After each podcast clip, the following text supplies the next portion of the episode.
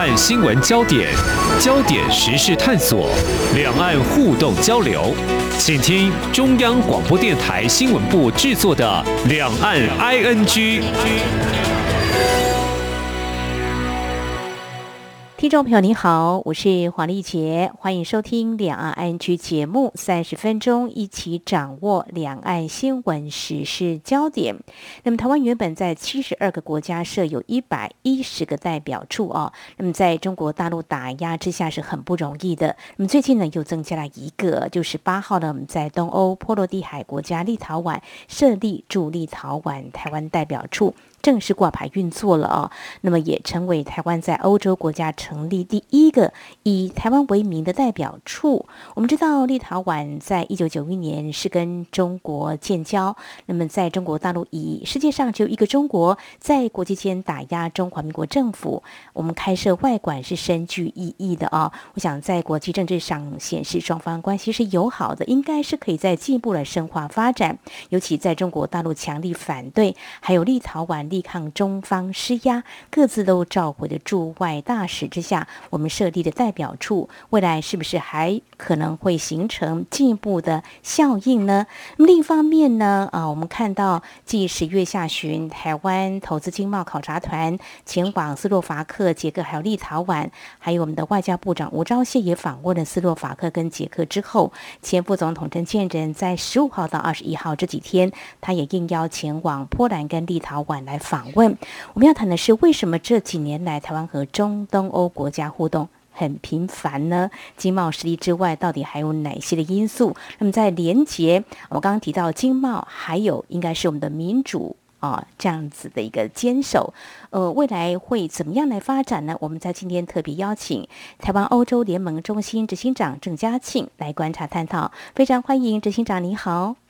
呃，谢谢主任，各位听众，大家好。好，我们先谈到这次我们前陈副总统呢，他前往这个波兰还有立陶宛的访问，在十五号的时候他已经出发，那么是应这个波兰奥斯威辛比克瑙基金会的邀请，呃，这个基金会呢是为了纪念二战期间在纳粹集中营的受难者还有幸存者所设立的。他参访了纪念馆相关的文物史料，并且见证为感念台湾政府捐助而特别捐科的这个牌匾揭幕仪式，看起来是波兰民间的邀请。不过，其实呢，最近大家如果是打疫苗，其实有些人是打到哦，波兰他赠送给我们的 AZ 疫苗，因为在九月份的时候，我想这呃双方的这个友谊呢，从这里可见一斑。虽然是一个民间的邀请，但是怎么样来看波兰对台湾的互动，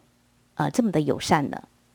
呃，当然，波兰跟台湾呃近期的关系，从呃他们将驻台的这个机构的名称从瓦萨经贸办事处啊、呃、改为波兰在台的办事处，哦，那也在台湾设立了波兰投资局，哦，就是说在外交部这个相关驻台的这个办事处以外，还特别增加。针对双边投资的部分，有一个专属的机构哦，在台设立。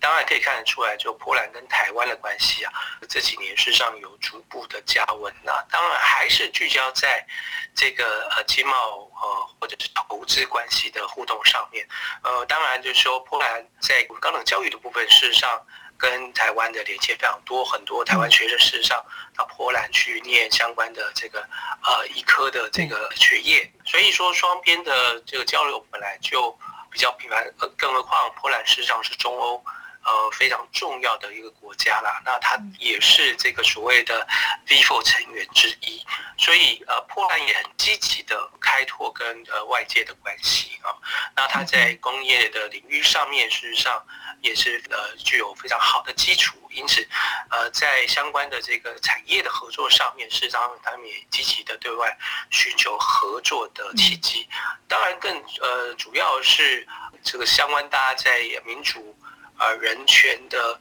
呃历史的转型过程当中，啊、呃，有一些可以跟台湾是有呃共鸣，或是可以有相互辉映的的部分。啊、呃，当然这次陈杰副总统他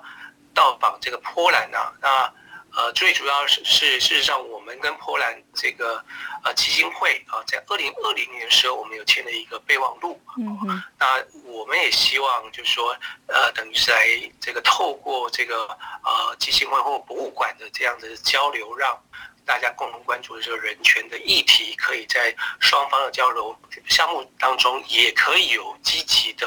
呃具体的合作项目。当然，这个基金会是让。呃，是非常有名的。二零一九年，呃，德国的梅克尔这个呃总理就到访过的这个集中营，到访过这个基金会啊。那刚好是二零一九年的时候，刚好这个基金会的十周年呐。当然，所以我们会发现，我们二零二零年事实上就跟这个基金会有更密切的这样子的合作，表表示说我们在跟欧洲的国家在相关的议题上面，事实上有很多可以具体的。合作不是只有官方，而且是是有这个民间呃的这个交流。那通过民间的交流，使得双方可以来深化啊彼此所关注的议题。嗯哼。那么至于谈到官方的部分的话，波兰官方的立场是如何呢？如果对于台湾还有中国大陆的一个交往的政策，它是怎么样来啊做一些拿捏或界定的呢？事实上，嗯、呃，你可以看得到，就是说波兰跟台湾。在这几年也签了蛮多相关协议啊，就是说特别这个呃司法交流互助啦，呃驾照的这个相互承认啊等等，事实上波兰都呃在等于是我们跟欧洲国家交往当中很具体的呃，甚至事实上是要需要国会通过的相关的合作的这些项目，那波兰事实上都非常保持高度的兴趣与努力啊。啊，虽然这个当然相关的谈判或是协议准备其实呃算是也花一点时间，可是你会发现最终哦，他们仍然有这个意愿哦，那跟台湾签署相关文件啊，那可以凸显出波兰事实上只要是有利于双方人民或双方这个交往合作的项目，他们在经过这个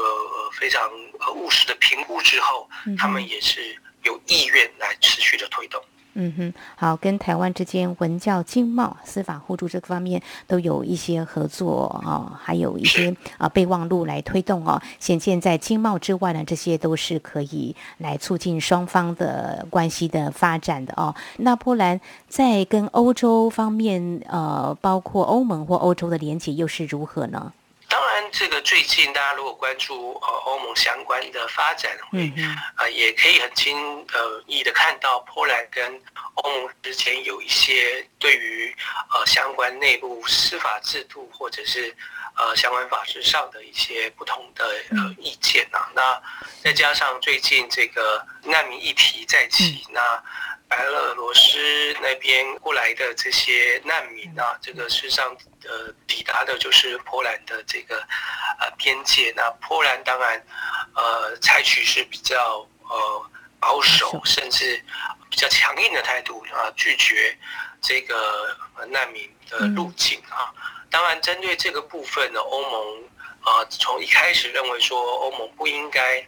对于这个会员国有任何。这个所谓的边界的围墙设施的这个呃建设啦，要提供任何的经费。到呃前不久，事实上欧盟也针对了这个所谓的边境围墙设施的部分，也呃同意可以考虑提供相关的这个经费。当然，这最主要还是在于过去在。呃，移民危机或所谓的难民危机上面，欧盟实际上面临着不少的挑战。部分的会员国，特别是在第一线的会员国，对于这样子的过去的这个经验呢，事实上还是历历在目。因此，他们不希望哦，特别是在现在是疫情的期间，那呃，对于这个边境的这管控上面啊，或是人员的交流上面，事实上大家也更趋保守了。所以，如何能够安置这个？呃，所谓的难民或者是移民啊的问题啊，应该是呃大家关注焦点。可是呃，这次相关事件当然是因为在没有经过任何的这个协商之后，呃，任由呃移民或者是难民接近这个，或者是试图要进入欧盟呃的边境所造成的一些纷争啊。当然，这个呃面对于这个疫情，面对于呃过去不管是移民的危机啦，或者是呃内部政治形势的发展啊，会发现这个大家事实上就越趋向保守。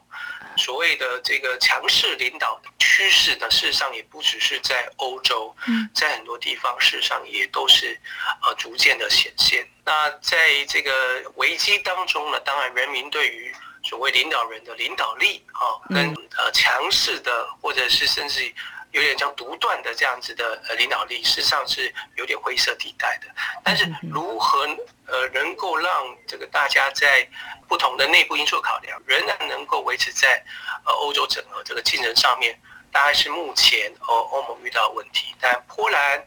确实它在相关的议题上面，这个面临跟欧洲。欧盟的关系相对比较紧张一点，那当然欧盟也考虑，如果波兰没有改善的话，因为毕竟对于欧盟来说，你任何呃参加欧盟的会员国都有一些基本的价值，有基本的法治、经济社会的发展的条件必须要遵守，所以如何在呃面临危机以及维持这个欧盟整合的这个标准上面取得一个平衡，大概是现在目前。波兰跟欧盟的呃所遭遇到的这些呃困境。好，非常谢谢执行长啊，为我们解析啊波兰的一个国情政情，那么跟欧洲欧盟国家的一个互动关系，因为我们跟波兰能够在经贸还有文教方面各方面有一些合作，我们也希望能够进一步有一些连接啊，要了解他们目前对外的一些策略。跟所采取的一些做法，这是在节目前半阶段，我们非常谢谢台湾欧洲联盟中心执行长郑嘉庆观察，就是我们陈前副总统在波兰还有立陶宛访问，那么来了解这些国家跟台湾的互动关系。稍后节目后半阶段，我们就要转往这立陶宛这个国度哦，那么双方的一个互动关系如何？我们节目稍后回来。今天的新闻就是明天的历史，探索两岸间的焦点时事，尽在《两岸 ING》节目。这里是中央广播电台听众朋友继续收听的节目《两岸 ING》，我们节目持续访问台湾。欧洲联盟中心执行长郑嘉庆，那么继续要请执行长来跟我们聊聊的是立陶宛这个国家。立陶宛大概人口是两百八十万左右而已啊，北邻拉脱维亚，东边是白俄罗斯，那么南方呢就接到刚才所谈的波兰。大概在一九九一年，它是从苏联独立以来就走向这个自由民主，也跟台湾一样呢，总统是由人民直选的哦。当然，跟台湾也有这个经贸往来，就跟了我们跟波兰是类似的哦。那么，中东欧三国经贸投资考察团当时是由国发会主委郭明星所率领，十一月下旬就已经成功访问了立陶宛，双方当时就签署六项合作备忘录。那么，进一步的投资合作显示。他们的对外政策，请执行长来跟我们谈谈哦。对照一下波兰、立陶宛，它的对外发展的策略是怎么样呢？因为在这个时间点，我们双方官方有个直接互动窗口，这个代表处可以说是水到渠成，万事俱备，只欠东风嘛。你怎么样来看呢？呃，当然，立陶宛跟台湾关系也是在近年这个发展，呃，相对来说是比较快速。其中一个很大的因素在于说，立陶宛经过选举以后有新的政府的产生，那他们采取了跟过往政府比较不一样的策略，差异在于说，中国大陆跟立陶宛的关系，特别是在中国大陆在“一带一路”的在呃欧洲的布局，呃，从过去的这个立陶宛政府，他们事实上希望能够透过这样子“一带一路”。呃协助整立陶宛在自己的经济发展或是产业转型的部分，能够有一些斩获。但是，当然这样子的期待，事实上最后他们呃认为说，呃相关的合作的这个倡议似乎没有符合呃立陶宛的期待啊。再加上政权轮替之后，新的政府对于跟呃亚太地区。发展更紧密的关系，有他们自己的想法，因此他们希望能够积极的开拓在这个所谓亚太地区或印太地区跟相关国家的合作。那当然，台湾在这个地区上面，事实上啊，算是非常啊显著的啊。那不管是在呃产业的链接上面，在经济呃合作上面，在贸易呃投资上面，事实上台湾。都算是一个非常好的伙伴。当然，这个疫情更使得这个台湾在欧洲呃受到了很大的关注。那立陶宛也希望能够让他们的呃国家跟人民，啊甚至相关企业对于呃印太地区有更深入的了解。就是说，过去可能呃比较专注在呃跟某些国家的双边关系上面的合作，呃但是呢，现在他们希望能够多方的跟区域的国家有更进一步的合作。所以这就是为什么立陶宛他们在对外。宣布跟台湾相关的合作上面，他们一定会提到，这是整体立陶宛对于印太地区的一个合作的新的形态，希望能够逐步的开拓跟呃相关国家的合作。嗯哼，就诚如执行长您所提到的，立陶宛现在着眼在印太、亚太地区的一个发展，那这样的路径好像是跟美国这几年所倡议或强化的是不谋而合。呃。这个怎么样来看呢？呃，当然就是说，我们过去可能是以所谓的亚太地区来呃称呼啊、哦，那后来改成印太啊、哦。当然，这也是因为呃，美国呃对于这个世界局势或相关的战略的规划，等于是印度的部分也包含进来，所以呃，印度太平洋呃的这个概念呃来把描述这个地区的关系，这个当然比过去所谓亚太的这个。呃呃，地区的概念有更宽广一点。那当然，呃，所关注的焦点也会随着美国政府呃对于这个地区的关注哦有所改变。当然在，呃之前，美国在奥巴马时期的时候就有这个呃所谓 People to Asia” 哦，就转向亚洲的这样子的作为。那事实上也强化跟这个所谓太平洋岛国的相关的关系。那这个在川普呃总统呃就任以后，他事实上更直接的呃这个以所谓的印太地区的战略来开启他对这个地区的相关的交往。那他的交往方式事实上是以双边的合作方式，而不是以过去与多边组织呃透过。不管是 E APEC 啊，或者 WTO，或者是跟这个所谓东协的相关合作的多边组织，而是透过呃一对一双边的合作。因此，呃，这样子相关模式当然也会引起其他国家关注，呃，认为说或许可以直接的跟这个地区的国家开启双边的合作，或许在这个疫情或者在呃世界的呃政治的趋势下面。更为直接，可以获致双方所，呃，有意合作的项目哦。所以，我们也可以很清楚看到，事实上，其他国家也纷纷的发布所谓的呃印太的战略，特别是欧洲国家，在呃法国、德国、呃荷兰等等国家都有相关战略的颁布。那欧盟也有这个所谓的印太战略的公布。那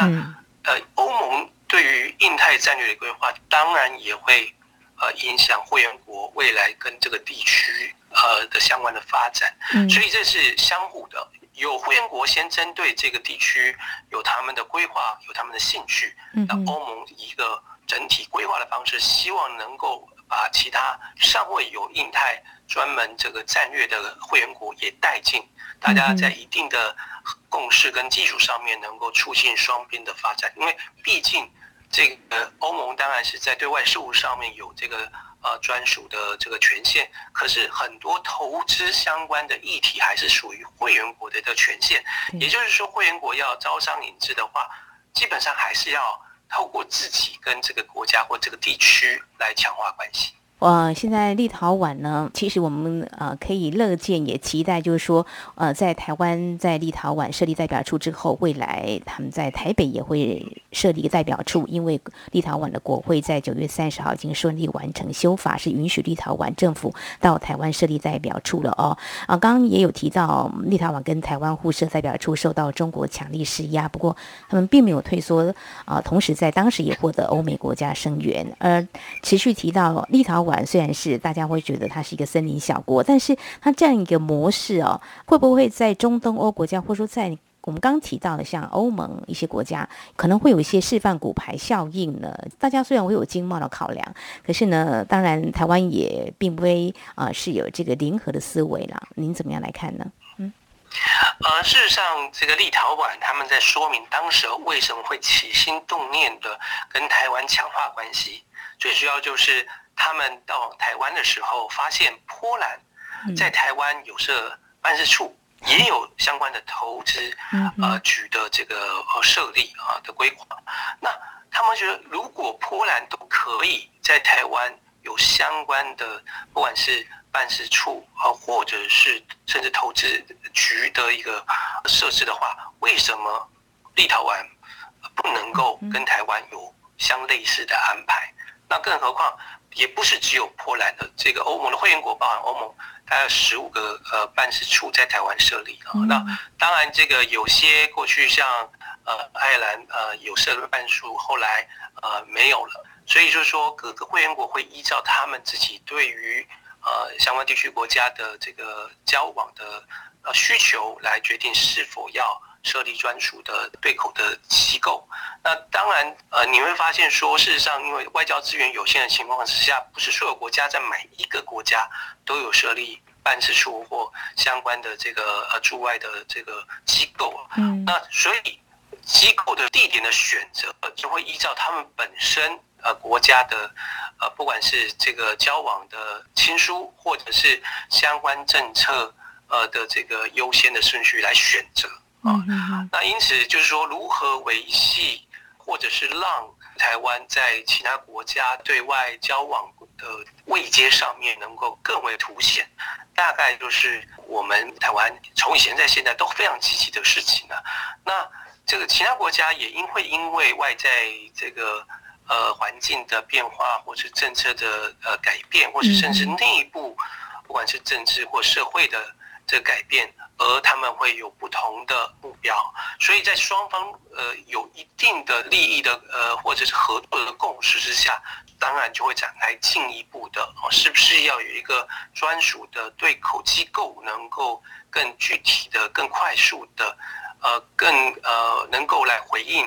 呃相关人民呃机构呃公司或者是呃政府间所必须要处理的事务。嗯，那所以。呃，也不能说它是首例啊。当然，大家会从名称上来看，觉得说，哦，这是不是欧洲国家的首例？但是从本质上来看的话，就是欧洲国家哦，还不是说欧盟，就是说，是不是有欧洲国家呃，能够考虑在台湾呃设立相关的机构来强化双边的关系？当然，欧盟国家相对容易一些，因为欧盟本身也是。呃，鼓励呃这个会员国多方去交往嘛，又有二十七个国家作为不要说后盾啊，就是说它就是一个二十七个国家的一个共识。那很多的合作可以在呃欧盟呃会员国内。相互的参考啊，比如说你跟台湾做了哦什么样合作，这个合作如果可以应用在我们跟台湾的双边关系上面的话，很自然的我们就可以来采用哦。那在欧洲但非欧盟的国家，相对来说，他们也会看到说，如果越来越多欧盟国家跟台湾有一些合作，而且有具体的成效的话，那为什么我们不？也跟台湾有一些接触，那甚至来看看双边的人民、呃商务或者是投资，有机会争取双方呃的合作。所以我觉得这不算是所谓的骨牌效应啊，但是就是大家可以有一个所谓的呃最佳经验的分享啊。我如何在面对于疫情的时代，如何去呃保障我。呃，国民国家的利益，嗯，那用什么样具体的合作方式，选择什么样子的可靠的呃伙伴，来增进双边的这个利益？我想这是大概呃其他国家考量的一个重点的。台湾当然，台湾 can help 哦，我们不是只有在呃呃疫情啊，或者是口罩啊，或者是人民的交流上面，我们在产业的链接啦。产业的供应链上面，甚至呃半导体上面，我们都有可供其他国家合作的非常好的这个基础。好，我们乐见欧盟跟台湾在经贸上有进一步的合作机会。我们看到在。九月中旬的时候，欧盟就发布的印太合作战略共同报告，首度明确纳入台湾。那么根据这项共同报告，欧盟就说，呃，要跟台湾在半导体、资通讯、资料保护跟其他战略产业来加强合作。而在今年的十月中旬的时候，也有一个二零二一投资欧盟论坛。那么欧盟执委会的贸易总署长魏恩德他就说，欧盟跟台湾是可以在原物料啦、电池还有原料。要啊，氢能半导体还有云端跟边缘运算科技这六大领域来进行合作，所以我们也乐见这新商机深化台欧的伙伴关系。好，最后我们就从另外一个角度来看，那中国大陆呢？刚刚提到就是说，立陶宛呢就是要在台湾设立办事处，那么台湾也在立陶宛设立一个办事处，那么中国大陆当然是反对的哦。那刚刚也有提到说，其实立陶宛呢也是中国大陆“一带一路”所规划的一个路径的一个国家之一哦。那中国大陆虽然是在表面上说是反对态度极其强硬，但是他不至于会放弃在中东欧国家的经营吧？但是施压看来目前是没有办法奏效，有可能改变策略吗？还是说你怎么来看中国大陆的态度？当然，就是中国大陆在欧洲的呃交往或者是联系“一带一路”或是过去的呃所谓的十七。加一的平台啊，事实上是中国大陆跟欧洲对接的一个非常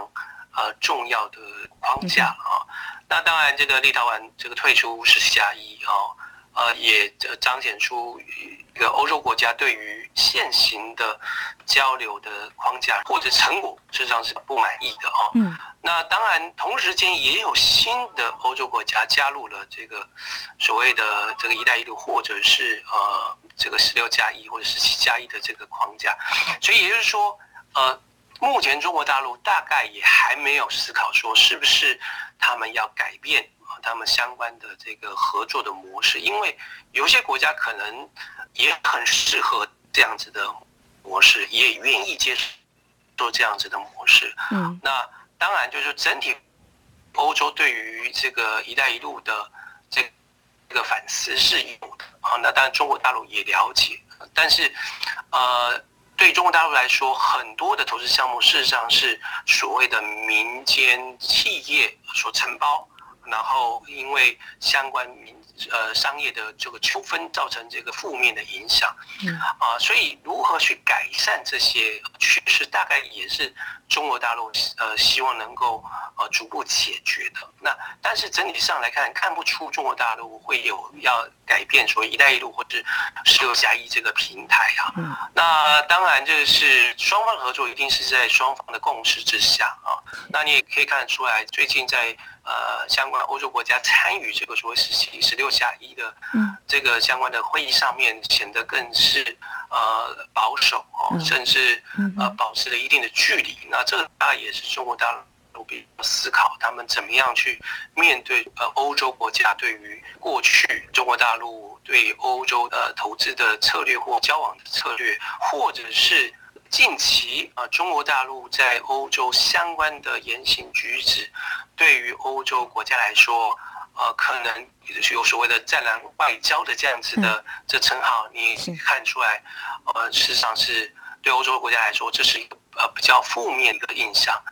啊，所以呃，中国大陆的因素一定会存在，那它也不可能从欧洲来消失，因为比欧洲对于中国大陆来说，